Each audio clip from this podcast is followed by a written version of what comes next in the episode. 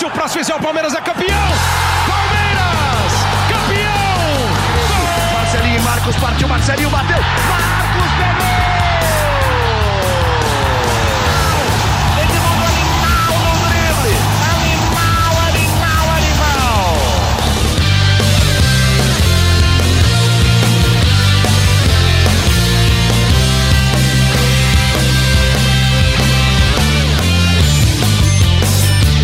Palestrinas e palestrinos, começando mais um GE Palmeiras, o seu podcast aqui do GE. Globo sobre tudo do Verdão. E o Palmeiras estreou no Campeonato Brasileiro com vitória. O Palmeiras bateu o Cuiabá. O Cuiabá de Deivinho, muito homenageado no Allianz Parque no sábado, diga-se de passagem. O Palmeiras venceu por 2 a 1 gols de Hendrick e de Flaco Lopes, que fez o seu quarto gol consecutivo, né? Quatro jogos, quatro gols, bateu uma marca que só o Gabriel Jesus tinha conseguido há muito tempo atrás, lá em 2016, ele tinha feito quatro gols em quatro jogos seguidos. Flaco Lopes, que começou a cair nas graças da torcida palmeirense. Palmeiras então estreou com três pontos, ao contrário do ano passado, né? 2022, o Palmeiras estreou perdendo para o Ceará, dessa vez com vitória. E para falar muito desse jogo e de Libertadores, claro, o Palmeiras volta a campo na quinta-feira contra o Cerro no Morumbi. E também falar de futebol feminino hoje a gente tem uma convidada especial, especialista para isso.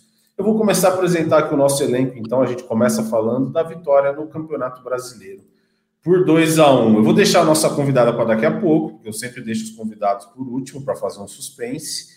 E hoje ele, ele voltou, ele não estava aqui no último programa. Aliás, nenhum setorista estava aqui, né, Boca? Boca, eu vou falar com o Boca primeiro. A gente gravou na semana passada, sumiram todos os setoristas, estávamos eu, Boca, e convidamos um, um colega para participar. Leandro Boca, obrigado por nunca me abandonar e seja muito bem-vindo, hein? Quando surge família palestrina, essa expressão eu nunca vou te abandonar não faz é, ficou meio esquisito. do meu vocabulário. Então, ficou meio esquisito. o senhor tome cuidado para conversar comigo. Grande abraço para todos vocês. Garba, Garba, tô sempre contigo, cara, porque aqui é família, família Palmeiras. Agora, tipo, Henrique Totti, é muito estrela, é muito estrelismo. Né? O cara é. viaja pela América do Sul. Então, assim, não tem, não tem, como comparar. Grande abraço para o Totti, um grande abraço para nossa convidada, que eu não vou dar o spoiler aqui, já já você apresenta. E para todos vocês que estão ouvindo mais um podcast GE Palmeiras, é um prazer estar com vocês. Foi um prazer fazer a última edição também. E como é bom estrear com vitória, né? Começar com vitória ou começar com derrota não diz o que vai ser todo o campeonato. Afinal, o Palmeiras perdeu três partidas na última edição do Campeonato Brasileiro e uma delas foi bem na estreia do Campeonato Brasileiro, o campeonato no qual o Palmeiras se tornou campeão. Mas foi bom ver o Palmeiras jogando, gostei do jogo do Palmeiras, estou gostando da molecada da base e o Abel, senhoras e senhores, parece que dá um jeito em tudo. Porque se falta Veiga, você não precisa nem pôr o Arthur no meio. Ele muda pois a é. formação e faz o Palmeiras jogar bola. Palmeiras 2, Cuiabá 1, um, com direito à participação de Deivinho, o rei de terras palestrinas. Hum, muito bem, Leandro Boca. Como bem antecipou o Boca, Henrique Totti, setorista do GE, está com a gente. Voltou depois de passear lá na Bolívia. O cara viajou, foi até dar uma corridinha para testar a altitude, para ver mesmo se é tudo isso. O cara é diferenciado. Henrique Totti, seja muito bem-vindo. É um prazer ter você de volta no nosso podcast, hein? Salve, salve, amigos. Que prazer estar de volta aqui. Cara, dei uma estrelada, né? É, viajei, trabalhei muito, então me dei esse, essa uhum. folguinha no podcast. Brincadeira, é, não deu mesmo para fazer o podcast ali, os três, mas, mas foi bacana a viagem. Até entrei ao vivo lá do centro de La Paz. Falar e andar lá é impossível, comecei a ficar ofegante. Mas foi, foi muito bacana. Vamos falar bastante aí é, desse Palmeiras e Cuiabá, baita estreia do Palmeiras, desfalcado muito bem, o Boca falou. É, o Abel consegue dar um jeito bacana no time ali, com dois atacantes, com o Flaco meio de 10 ali. É, tem bastante coisa para falar, tem Libertadores é, agora no meio da semana contra o Cerro, jogo importantíssimo, né? Já que o Palmeiras perdeu na estreia, e o grupo pode dar uma enrolada ali, já que o Cerro ganhou. E vamos falar de muito futebol feminino e de tudo com a Tainá. É um prazer estar aqui também com a Tainá. E é isso, amigos. Vamos falar muito de Palmeiras. Muito bem, então, como já, já antecipou o Totti, para fechar o nosso elenco de hoje, a gente teve uma estreia na semana passada do Thiago Benevenuti, o Bené, e hoje outra estreia no nosso podcast, a Tainá Fiore. A Tainá trabalha comigo no dia a dia. E ela falou, pô, eu convidei ela, ela, ela gosta de falar do Palmeiras, ela já trabalhou em sites de de que cobre Palmeiras, tudo mais. Então eu fiz o convite para ela, Tainá, seja muito bem-vinda, é um prazer, é uma honra tê-la aqui no nosso podcast também. Oi, gente, boa tarde, boa noite, bom dia, enfim. É um prazer estar aqui com vocês, principalmente aí nessa rodada de brasileiro, estreia do Palmeiras, também dia de clássico do feminino, então tem bastante coisa para a gente falar e eu espero que seja um episódio muito legal. É um prazer.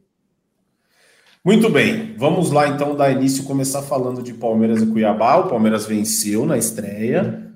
Assim, não significa, como disse o Boca, não significa nada. É verdade. Pode ser que o Palmeiras ganhe, ganhou na estreia e não seja campeão, que foi o que aconteceu no ano passado, perdeu e acabou campeão. Mas, Henrique Totti, uhum. o Palmeiras fez um bom jogo, ganhou bem do Cuiabá, sofreu até uma horinha ali que não precisava, né? Principalmente no fim do primeiro tempo. Mas uma boa estreia do Palmeiras e também disse você e o Boca disseram. O Abel deu um jeitinho, Flaco Lopes virou esse. É. Um camisa 10, mas ele foi um cara que ajudou mais a distribuir o jogo, né? Mudou um pouco a função dele contra o Cuiabá. É, você falou que não significa nada, mas significa, porque imagina se perde, se empata é, com Cuiabá sim, e já começa sim. aquela história de Rony dependência, de Veiga dependência. É. Então o Abel mostrou ali no, no, número, no jogo de número 200 da comissão, é, que sabe bem é, o que tem em mãos ali, sabe o que cada um pode render, sabe ler o momento do jogador também, né? Por exemplo, o Flaco Lopes, é, ele tá nesse momento de, de evolução no Palmeiras. É, a gente falou com ele, a gente foi lá na academia de futebol, ele fez uma surpresa para uns torcedores, teve até torcedor que pediu desculpa para ele ajoelhando. Aí no fim dessa, dessa ação do Avante, a gente falou com ele, aí ele comentou uhum. um pouco sobre essa evolução dele, de que tá, tá ganhando massa, já ganhou 5 quilos é, cinco, entre 4 e 5 quilos, está numa meta de ganhar é, massa até chegar nos 80 quilos ali. Isso ele mostra que está evoluindo, ele está sentindo isso em campo, o Abel sabe disso, é, tá vendo que ele está em alta, está com o pé calibrado, então falou assim: ah, vamos manter o time que foi bem contra Tom Benz também, né? Que foi, foi esse time com dois atacantes, mas agora o Lopes quase jogou como um 10, né? O, o Abel falou que ele jogou como um 10, mas em campo eram dois atacantes que com o Gabriel Menino e o Zé Rafael no meio campo, é, tem um certo espaço assim no meio campo, é, o Palmeiras sofreu um pouquinho de com transições do, do Cuiabá, mas aí é parte uhum. da responsabilidade que o Abel dá em cima do Zé Rafael e do Gabriel Menino, que estão super correspondendo também, mas acho que, que significa muito sim esse jogo por conta disso, dos desfalques, né, que reservas conseguem entregar também, que o Abel é, sabe o que tem em mãos ali com o elenco que tem, um Arthur que pode dar mais opções agora no ataque. Acho que foi uma vitória importantíssima dentro desse contexto, dar uma certa confiança para a Libertadores. Foi, foi uma vitória importante, sim, que significa muito. O Flaco Lopes, que está fazendo consultoria com o Leandro Boca para ganhar Fala massa. Dele.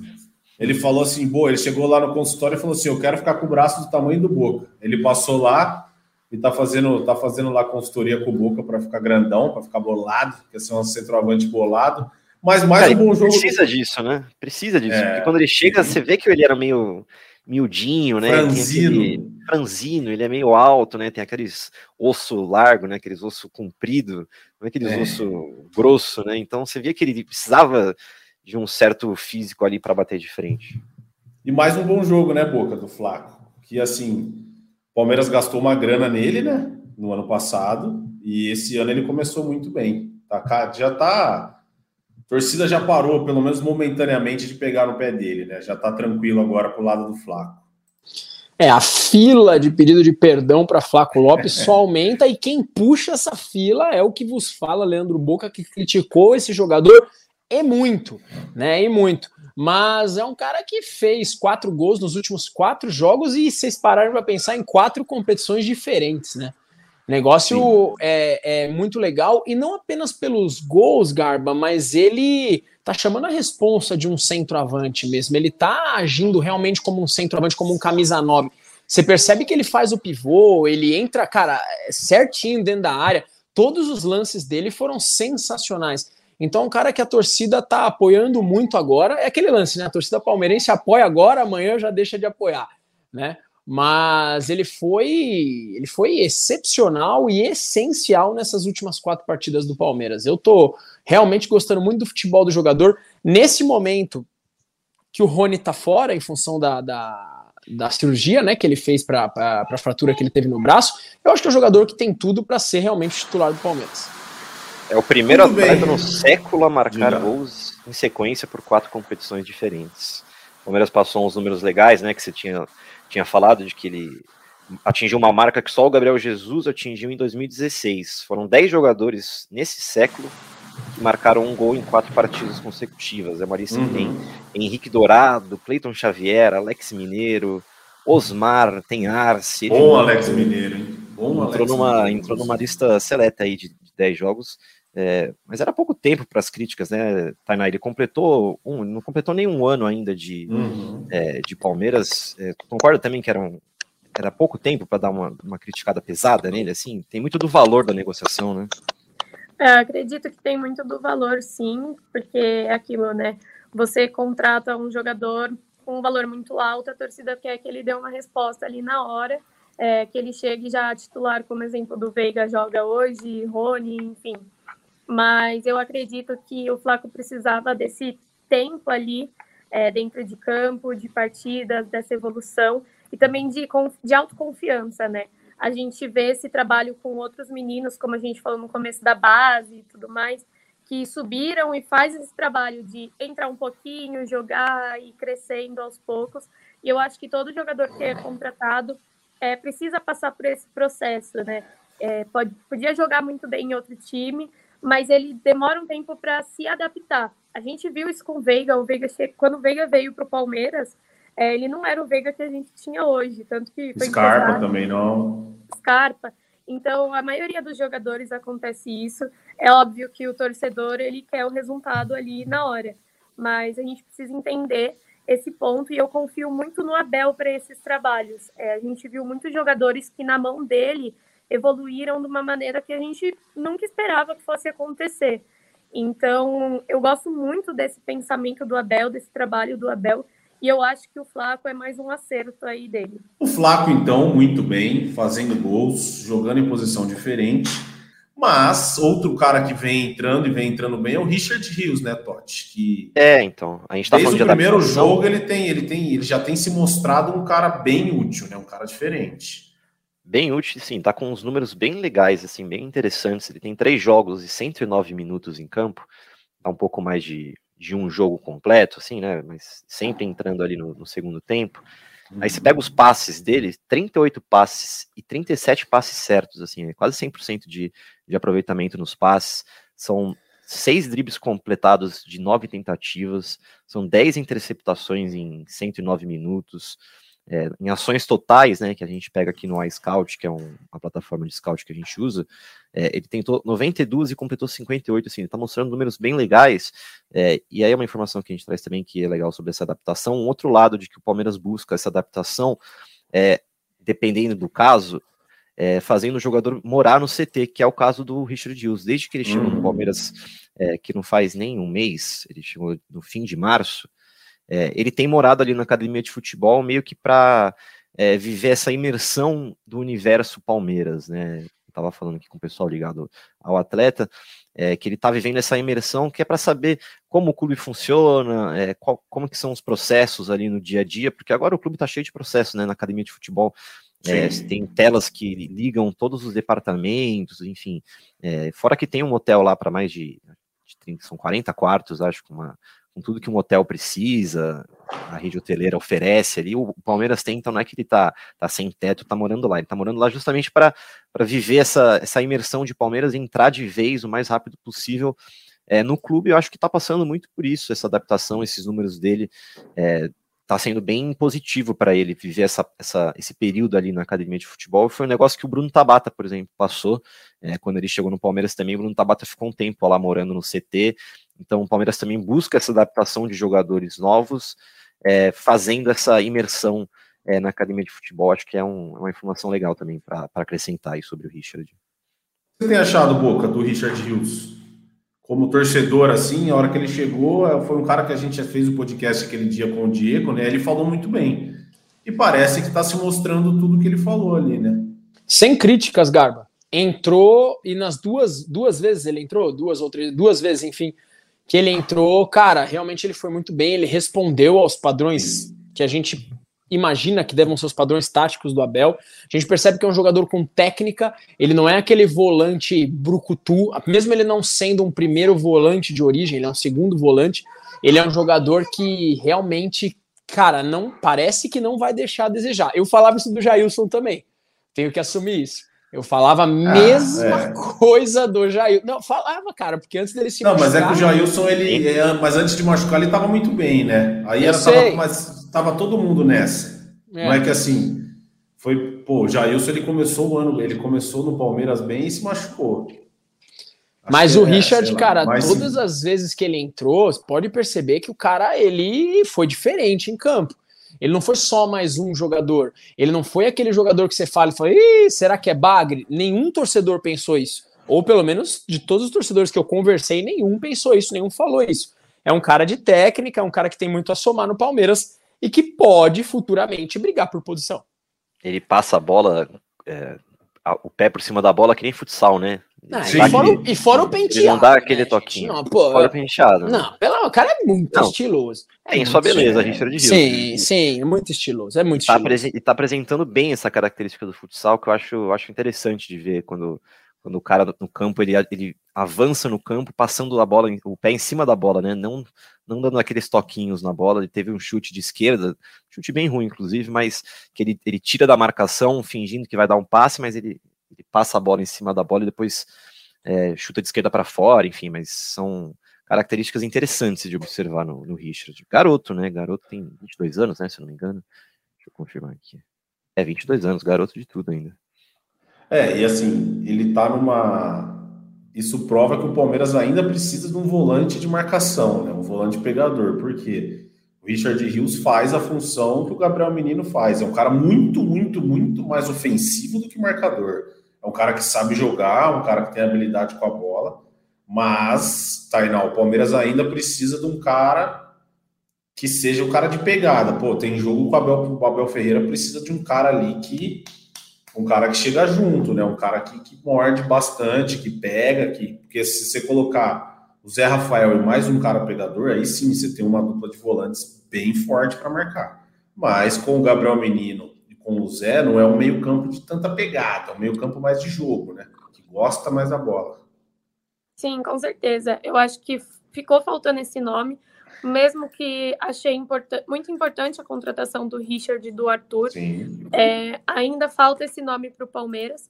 É, acho que o Zé Rafael, por enquanto, está fazendo muito bem a função ali. Temos que elogiar, porque ele assumiu a responsa e ele está fazendo esse papel muito bem. O Palmeiras está conseguindo funcionar bem, mas você percebe é, no começo do primeiro tempo, no decorrer do segundo tempo, ou quando mesmo ele tira o Zé Rafael para colocar outro jogador, que o Palmeiras ainda tem essa deficiência ali dentro de campo. Isso é assim. Acredito que para todas as competições que vai disputar, pode ser que atrapalhe bastante ao longo do ano. Mas, como a gente viu também, a Leila falou que pode ser que no meio do ano, lá na janela, tenham contratações.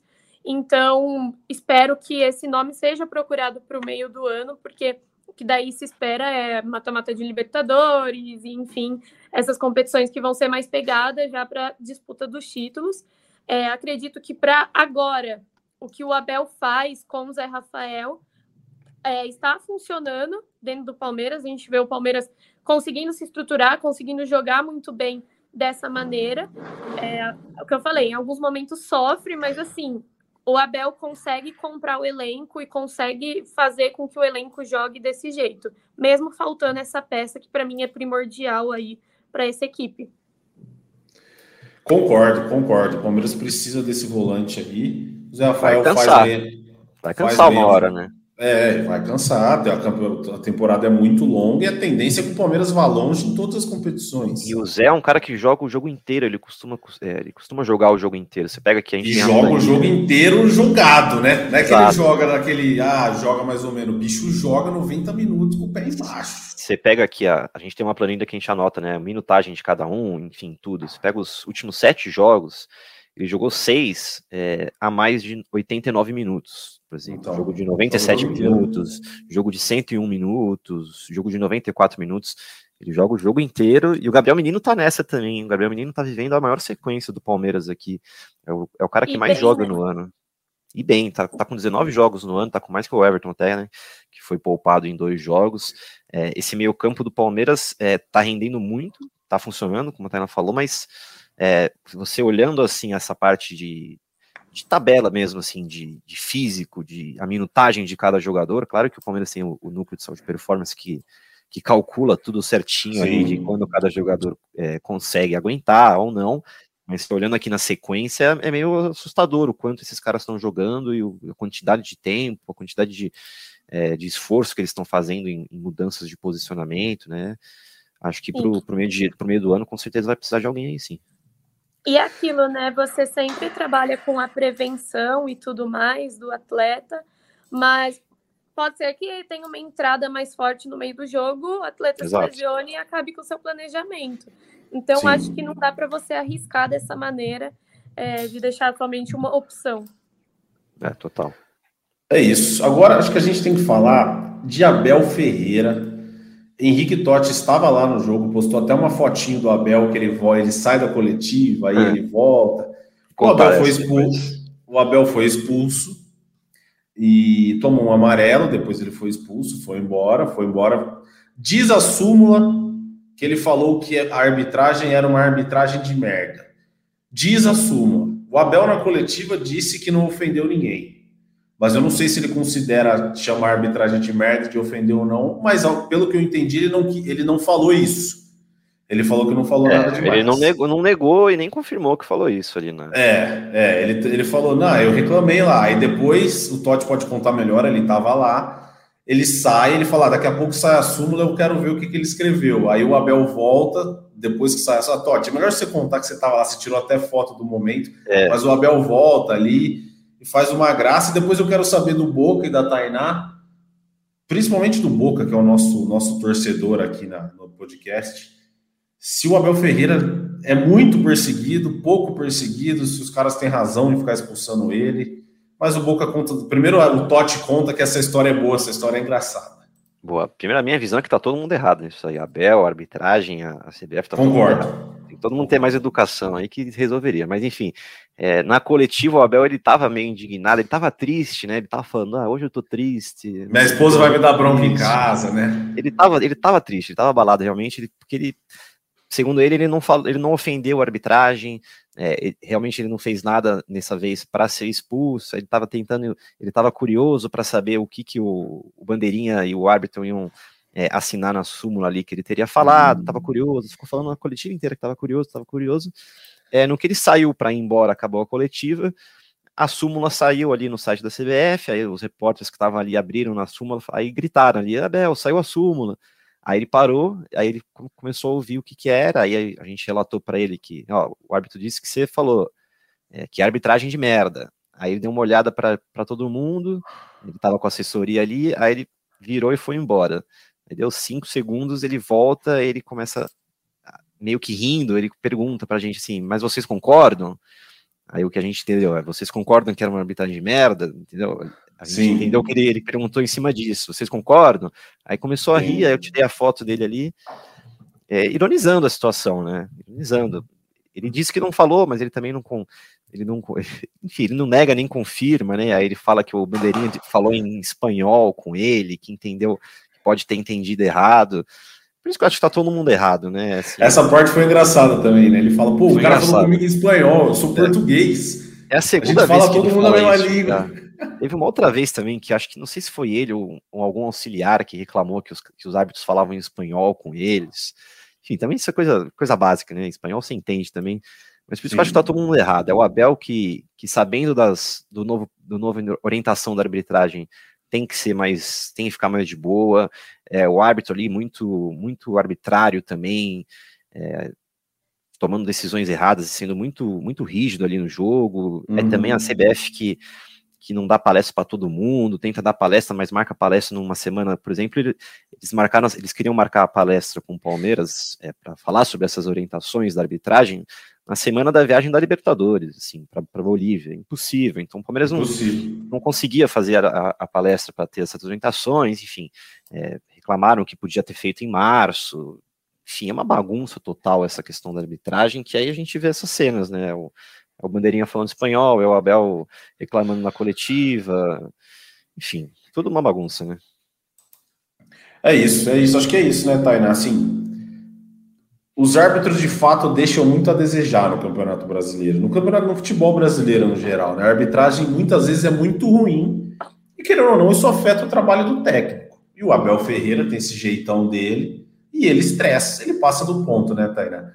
Eu acho que assim falta respeito de todo mundo, mas o Abel Ferreira também ele fala, toda coletiva agora ele fala, preciso me policiar, eu chego em casa minha mulher me dá bronca, fala que eu fui expulso de novo fala que vai vender os carros dele, né? Cada vez que ele é expulso, a mulher vende um carro.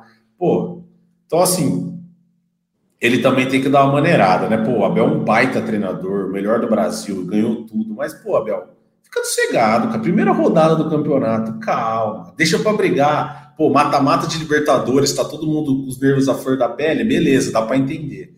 Mas sábado dava para ficar mais tranquilo, né? Dava, com certeza. É, eu acredito que isso a gente tem alguns lados nessa história, né? É, a gente tem o lado da CBF, é, dessa parte da arbitragem, que eu vejo que isso acontece tanto na Federação Paulista, como na CBF, como na Libertadores. É, a arbitragem tem, faz muitos jogos abaixo, então falta uma melhor profissionalização nesse sentido da arbitragem. Eu acredito que isso, num geral mesmo, é, no futebol brasileiro, no futebol sul-americano, a arbitragem precisa estar melhor preparada. É, e aí a gente tem outros dois pontos, né? Que foi esse que você falou, que todo mundo precisa ter respeito e o Abel precisa sim melhorar. É, acredito que tem momentos que ele passa de um certo limite do que a gente espera, mas eu acredito também que tem um outro ponto que ele foi construindo isso nesse tempo no Palmeiras. Então, hoje em dia, qualquer A que ele solte já é um cartão. Tanto que eu estava no jogo e quando ele foi expulso, eu fiquei sem entender. Eu falei, gente, como assim? Ele acabou de receber o amarelo, como assim Sim. recebeu outro cartão logo na sequência? Então, acredito que o Abel já é um, um técnico que ficou mais marcado por conta dos acontecimentos anteriores. E aí, hoje em dia, é, existem, acontecem muitas coisas que poderiam não ser para cartão, poderia ser é, meio que tirado assim de contexto para ele levar um cartão, sabe? A fama faz com que o número de cartão aumente. Acredito que seja esse ponto, porque a gente vê outros técnicos é, com o que muita, muitas pessoas falam assim, é, não é uma agressividade, mas uma uma vírgulazinha ali fora do limite, sabe? E como exemplo, o Renato Gaúcho, eu já vi muitos jogos do Grêmio em que ele trata a arbitragem é, de uma maneira até pior do que o Abel em certas situações, e eu não vejo ele tomando tantos cartões que nem o Abel. Então, acredito que essa marcação com ele é uma parte que pega bastante. Mas, como vocês disseram, todo mundo precisa ter mais calma, mais respeito, é, levar essas coisas. Também precisa de uma organização melhor para os clubes, federação, federação estarem tu, todos alinhados assim para evitar esse tipo de problema. E aí, Leandro Boca, o que, que, você acha? Eu acho que acho que o Abel tem que dar uma maneirada, mas também a turma pesa a mão mais para cima dele, né? Ah, o que eu acho. Primeiro que vocês estão os três corretos, na minha opinião. Concordo com os três. É tudo uma bagunça. Para ser hum. resumida, é tudo uma zona. A gente precisa entender alguns pontos aqui, concordando com vocês, tá? é, que a galera pega no pé do Abel, isso é um fato, e não só arbitragem, né? O Abel no, no, no futebol brasileiro pega no pé dele. Alguém consegue explicar porque nem no ano passado, nem nesse ano, o Abel foi eleito melhor técnico do Campeonato Paulista é algo um pouco difícil de compreender. Então, não apenas as arbitragem, mas outros treinadores do futebol brasileiro, jogadores, capitães que votam nessas coisas, é, parte da imprensa também pegou por muito tempo na parte do Abel. Então, a gente tem que ser muito justo aqui, que a galera pega no pé do cara também. Né? E uma hora, cara, você bate, bate, bate, bate, bate, cansa. Essa é a realidade. Então, só vendo o lado do cara. Por outro lado, realmente o Abel tem que respirar fundo né? Porque o cara ele é expulso muitas vezes. Se ele falou que arbitragem de merda, por mais que a arbitragem tenha sido pavorosa, foi horrível a arbitragem, horrível. Eu falei, inclusive, no meu vídeo da voz aqui. Horrível a, a arbitragem. O Abel não pode chegar lá na beira do campo, olhar pro árbitro e falar: a sua arbitragem é uma merda. Não pode, cara. Não, não, não é assim Sim. que se faz, cara. E ponto final. Por que não pode, Boca? Porque não pode, cara. Porque é regra. O treinador não tem o direito de chegar pro árbitro lá e falar: sua arbitragem é uma merda. Ele não pode.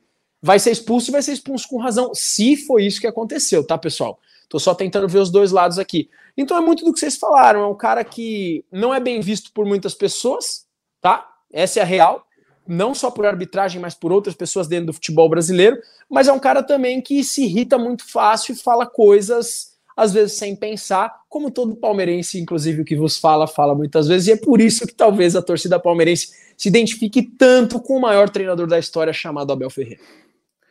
Muito bem, falamos de campeonato brasileiro, mas o Palmeiras volta a campo. O Palmeiras masculino, já já a gente vai falar do feminino. O Palmeiras masculino volta a campo na quinta-feira para enfrentar o Cerro Portenho às 9 horas, novamente no Morumbi. Terá evento, show no Allianz.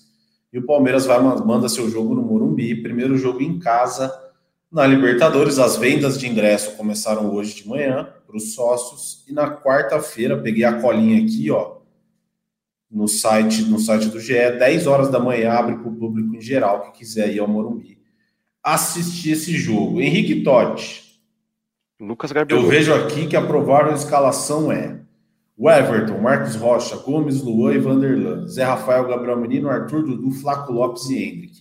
Isso quer dizer que, ao que tudo indica, Abel Ferreira usará os titulares mais uma vez seguido, final do Campeonato Paulista, é, jogo do Brasileiro e titulares novamente na quinta? É isso? É, ou não é certeza gente... que seja isso? Ou é, é o que a gente não. imagina? Se você ler aí, está provável, né? Provável. provável. Ou possível. A gente sempre coloca esse provável possível, né, para se resguardar, que a gente não está confirmando a escalação. Uma possível escalação... do Palmeiras está aqui. Aí, ó, uma possível escalação tem tal, tal, tal, tal, tal. Por quê? A gente imagina que seja isso. O Palmeiras precisa vencer na Libertadores, ou seja, é, dá para imaginar que o, Palmeiras, o Abel vai poupar alguns titulares ali, deve com força máxima. E o que, que é a força máxima no momento? A força máxima é o Marcos Rocha na direita, visto que o Mike ainda está no processo de, de, recuperação.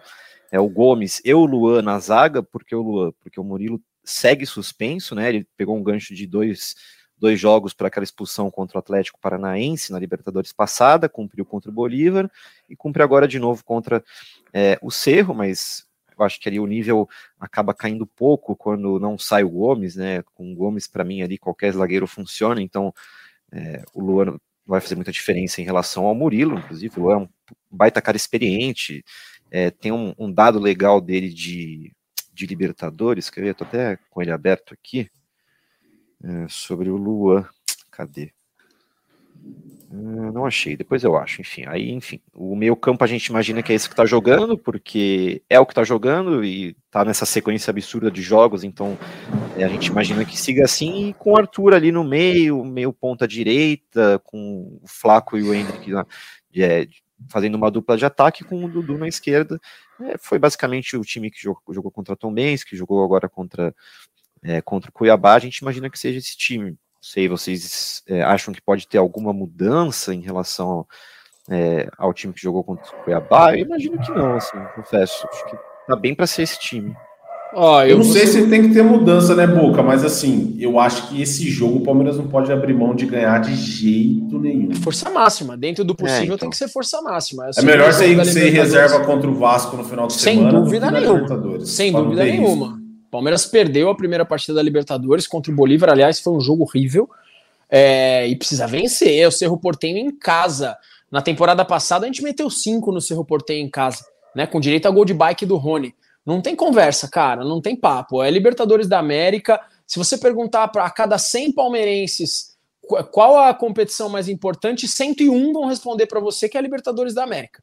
Né? Uhum. O Palmeiras perdeu o primeiro jogo, tem que vencer o segundo jogo em casa é força máxima, não tem que poupar absolutamente ninguém. Se tiver que poupar, porque sim, porque os médicos, fisiologistas, preparadores físicos falaram que poupe contra o Vasco da Gama, é, infelizmente. Para mim tem que titular nos dois, tá?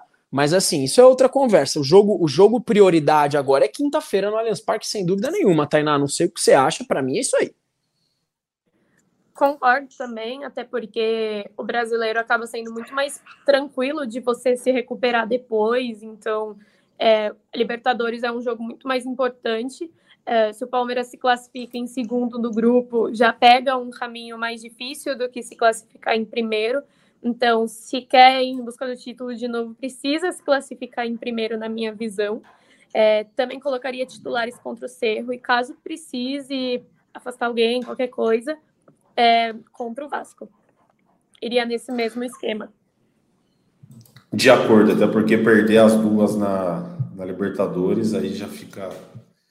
Dá até um sustinho, eu diria. Dá, né? É, dá até um sustinho, porque o Palmeiras é muito mais time que o seu. Assim, porra, não joga na mesma prateleira, é jogo para ganhar, apesar de ser no Morumbi, né? Não tem. Cara, se você perde as duas, Garba, te cortei, perdão, mas se você perde Imagina. as duas, você tem no máximo 12 pontos para fazer. A gente se classifica fazendo 12 pontos, não é essa a questão.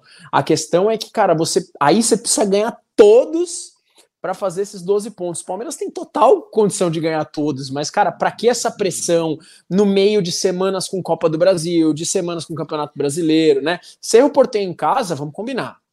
É para fazer a lição de casa. É, e aí também muito risco de decidir fora, né? Porque você acaba perdendo duas, você classifica com 12. Cara, os melhores times ali, pô, você pegar no Brasil, Flamengo, Atlético Mineiro, Pô, até o Atlético Paranaense, River, esses times, a chance deles fazerem mais que 12 é muito alta. O Palmeiras vai decidir tudo fora, complica, complica. Acho que 15 já é uma, já é uma campanha ótima, assim, você consegue, no geral, decidir a maioria dos, dos jogos dos jogos no Allianz Parque. Então, Palmeiras volta a campo na quinta-feira contra o Cerro. A gente vai ter podcast na sexta. Eu estarei de folguinha na sexta. Okay. Mas vocês vocês tenho certeza que estarão aqui para gravar, mas a gente, a gente se vê de novo na sexta-feira para falar desse jogo. E Aquele hoje. papo lá de tô sempre com você, não sei o quê. Ih, é tudo papo. Tudo sexta papo. feriado? É sexta feriado, sexta não? Feriado. Sexta ah, feriado. Não, não tem feriado. Não estarei aqui também, hein? Aí, Pode Tainá, ir. você tá convidada, Boca apresenta o Gé Palmeiras é sexta-feira, é tá vendo? Vocês estão Vou te falar que eu tô de folga sexta-feira também. Olá. Oh, não é possível, velho. Será, vai ser um monólogo aqui, então. Não, vai Leandro, dar, Thiago, Leandro Thiago Bota, Emílio, Thiago e Emílio estarão lá.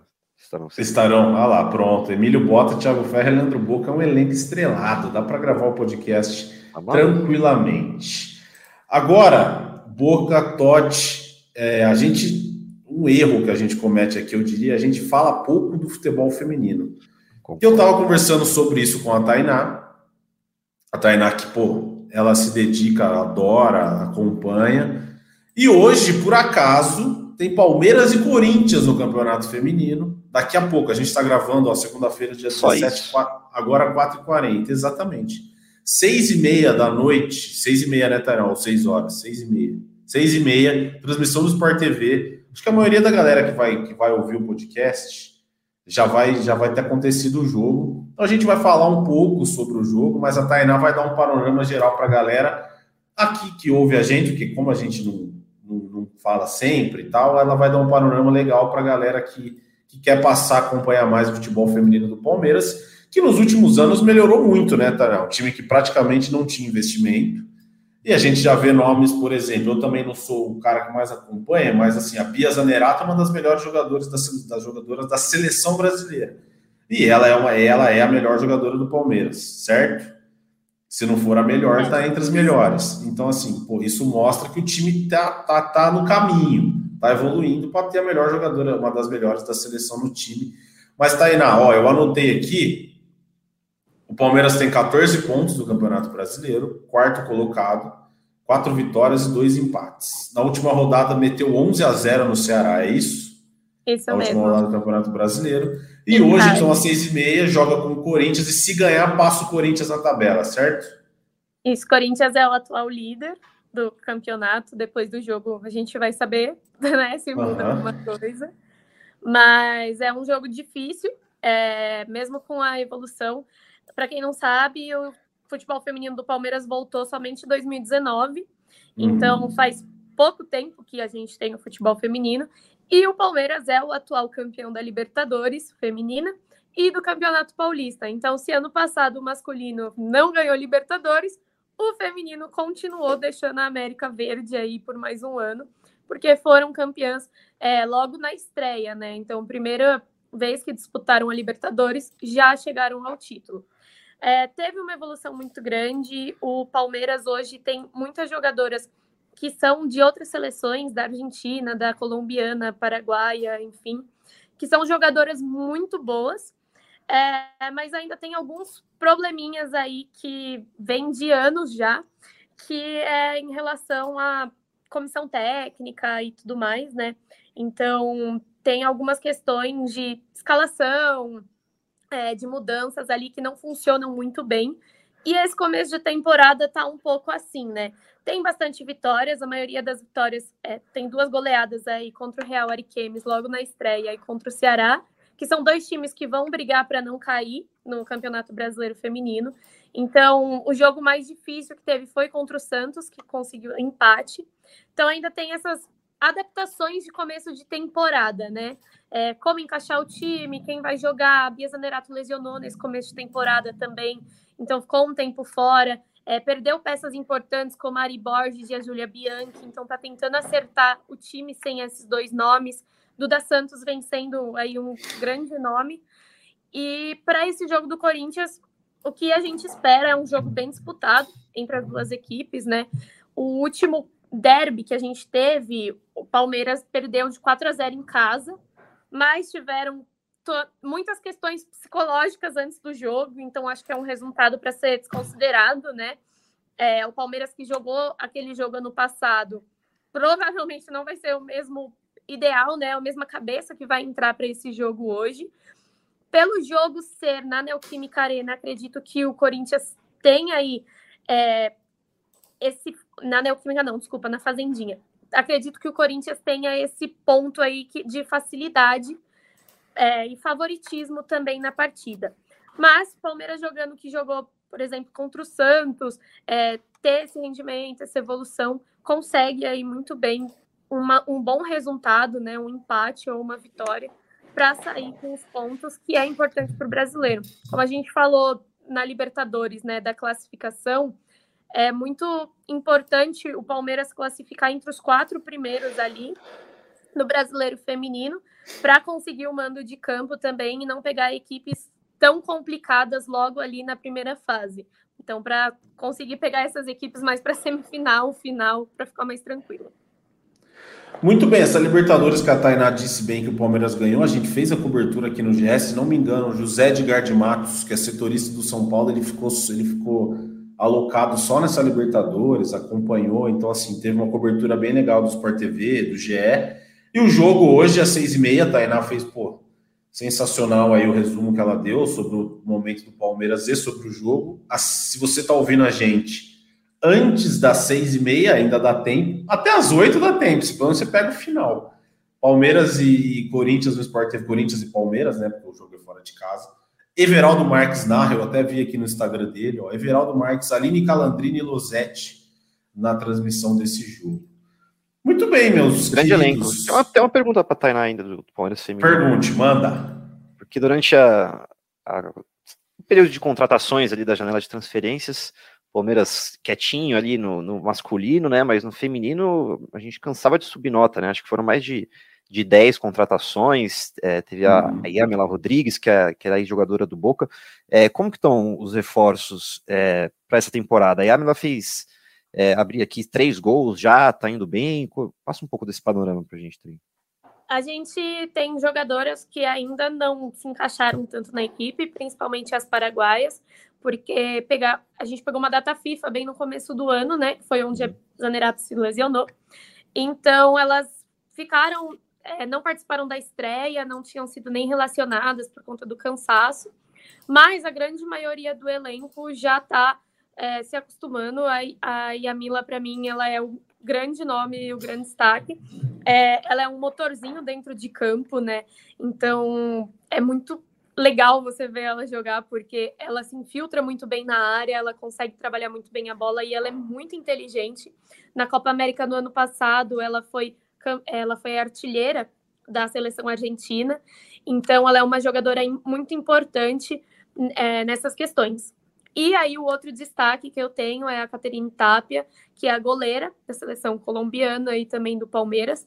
É, desde 2019, o Palmeiras não tinha uma goleira de tão grande assim, sabe? É, de, um, de um tamanho, de uma postura dentro de campo e hoje tem, é, tanto que o Palmeiras tomou só três gols até o atual momento, né?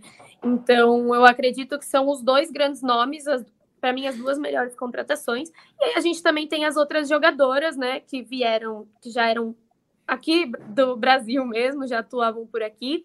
É, a gente tem como destaque a Laís e a Letícia, que contra o Ceará, ambas marcaram muitos gols aí, estão na disputa pela artilharia.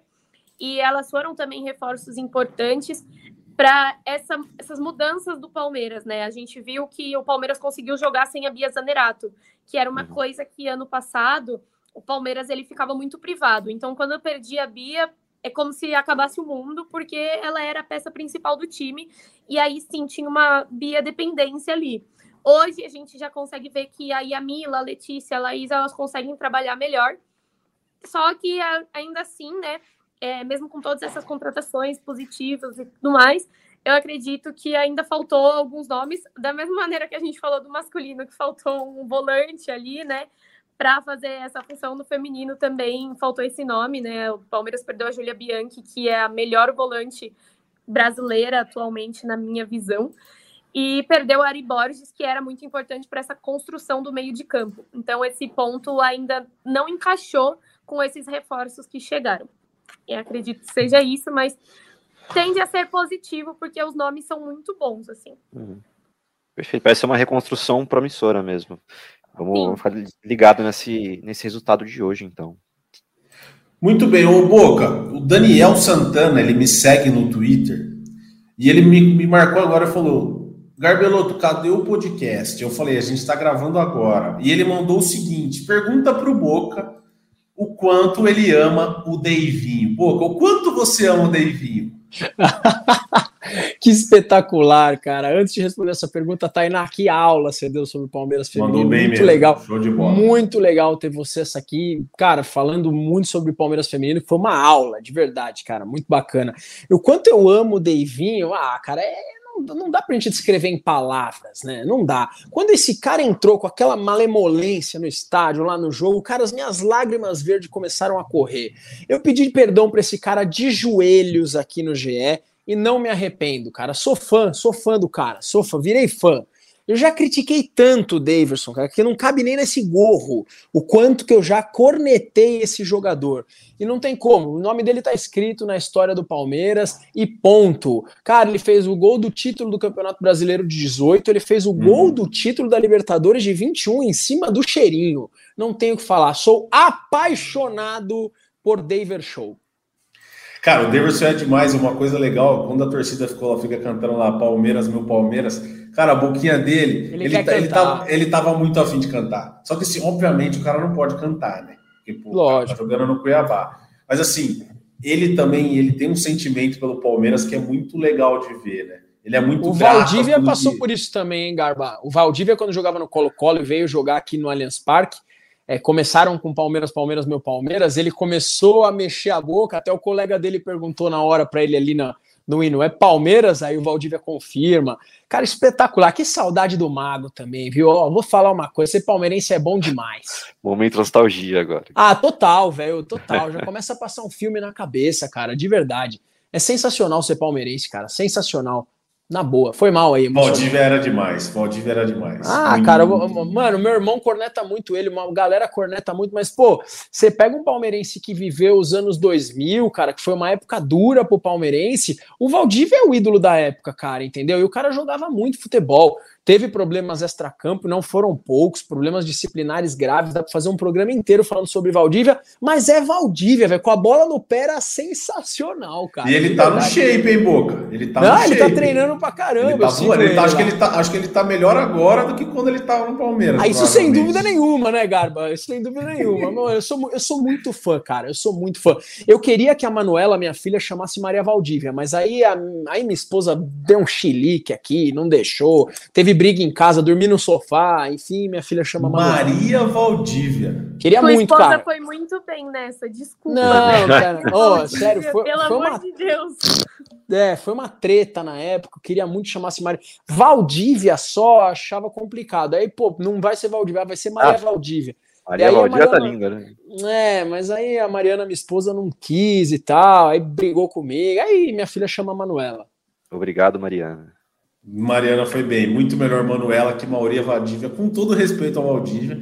E, pô, Valdívia jogou muita bola. Acho que é isso, hein? Falamos de Campeonato Brasileiro, Libertadores, Tainá deu show falando do futebol feminino. E vamos ao fim do nosso podcast. Tainá, show de bola, obrigado, tamo junto. A casa tá sempre aberta, a porta tá aberta quando você quiser para falar de futebol feminino ou do futebol masculino, que é o que a gente fala mais aqui ainda, mas quem sabe a gente não começa a ter mais a Tainá. Quem sabe não, a gente vai ter mais a Tainá Um podcast só para o futebol feminino? né? É, vamos ver se a gente traz Tá alguém. A gente está tentando, é, a gente está tentando desde o ano passado. Vamos ver se agora a gente. A Tainá, que conhece todo mundo, ela falou que vai fazer um meio de campo para ver se a gente faz uma, uma entrevistinha com alguma jogadora aqui, igual a gente tem feito com os jogadores. Tainá, obrigado, hein? Tamo junto. Eu que agradeço, gente. Obrigada aí pelo espaço também. Muito bom sempre estar falando de Palmeiras, de Palmeiras feminino e de futebol feminino. É, então, brigadão. E acompanhem aí o jogo. Se você se deu horário ainda, vai lá, liga a TV para assistir no Sport TV. É, e acompanhem também o campeonato do Palmeiras, né? Tem o brasileiro rolando, vai ter Paulista daqui a uns 20 e poucos dias, vai ter Libertadores também e o time está muito forte. Então, você que é palmeirense louco, que gosta muito, acompanha, fanático, vá para o estádio, Allianz Parque, leve sua família, ingressos são baratinhos, dá para levar todo mundo, é acessível. Então, vá lá assistir, acompanhe as meninas, mesmo que você não saiba os nomes, como eu falo para o meu pai. É, ele às vezes fica, nossa, essa daqui errou a bola, que não sei o quê. E ele não sabe o nome de ninguém, xingue pelo número, tá tudo certo. Mas exerça aí sua função de torcedor, acompanhe. E é isso, gente. Muito obrigada e vamos ver se semana que vem eu tô de volta. Boa, xingue pelo número é muito bom. Henrique Totti, setorista do GE, obrigado pela sua participação, porque no último podcast, como a gente disse, não tinha nenhum setorista aqui. Agora, pelo menos você, você deu o ar da graça, Henrique Totti. Pelo Você é menos muito não, né? Você Pelo sabe que eu gosto muito de você. Obrigado. Tamo junto. O, o outro setorista apareceu. Valeu, amigos. Valeu, Boca, Gaba. para com esse negócio de outro aí. Não tem nada de outro, não. Tô brincando, tô brincando. Prazer, prazer voltar. Vamos pro mais. Valeu demais, Tainá. Fica aqui o compromisso, né? Nem vamos ver se vamos falar mais de Palmeiras feminino. É o compromisso do GE Palmeiras Sim. em chamar mais a Tainá e falar mais de podcast de, de- de futebol feminino. Vamos pensar em fazer um negocinho legal mais para frente. Muito obrigado, Tainá, pela audiência de todo mundo e até a próxima, amigos. Muito bem, Henrique Totti. Leandro Boca, nossa voz da torcida, o nosso palmeirense aqui, a voz da torcida do GE. O seu recado final, muito bom revê-lo mais uma vez. Você sabe que eu sou seu fã. Grande abraço para todos vocês. Garba, se você gosta tanto desse podcast, se você é tão meu fã assim, te vejo sexta-feira, feriado, depois de Palmeiras e Cerro Portenho, para apresentar esse podcast. Tainá, foi um Entendi. prazer falar com você. É, essa aula de Palmeiras masculino, feminino, de futebol que você arrebenta. Totti, foi um prazer também. E, cara, eu, eu queria dar os parabéns aqui. Eu tenho dois filhos, né? Falei muito da Manuela aqui. Além da Manuela, tem o Santos também. Então, queria mandar um abraço pro meu filho Santos, que fez aniversário no dia 14. Sensacional. Parabéns, Santos. E de cara, começou ganhando um presentão no Campeonato Brasileiro. Então, tudo normal na vida de você, Santos. Grande abraço. Feliz aniversário. Ô, sabe o que eu pensei aqui agora? Eu devia ter feito isso, Boca, na semana passada com o Bené e não fiz, Tainá. Geralmente, quando alguém estreia aqui, eu peço para fazer o encerramento do podcast. O encerramento é assim, ó, chutou Deivinho, subiu o Breno Lopes e partiu Zapata. Agora sim, ó, eu vou me despedir aqui, ó. Eu sou o Lucas Garbelotto apresentando, então tive as companhias do Totti, do Boca, da Tainá, e agora a Tainá faz o encerramento. O Totti mandou até a cola para você aqui no chat, ó. Mas tem que ser entonado, tem que ser com vontade. Chutou Deivinho, subiu o Breno Lopes e partiu Zapata até sexta-feira, gente. Beijo! Partiu Zapata, sai que é sua, Marcos! Bateu pra fora!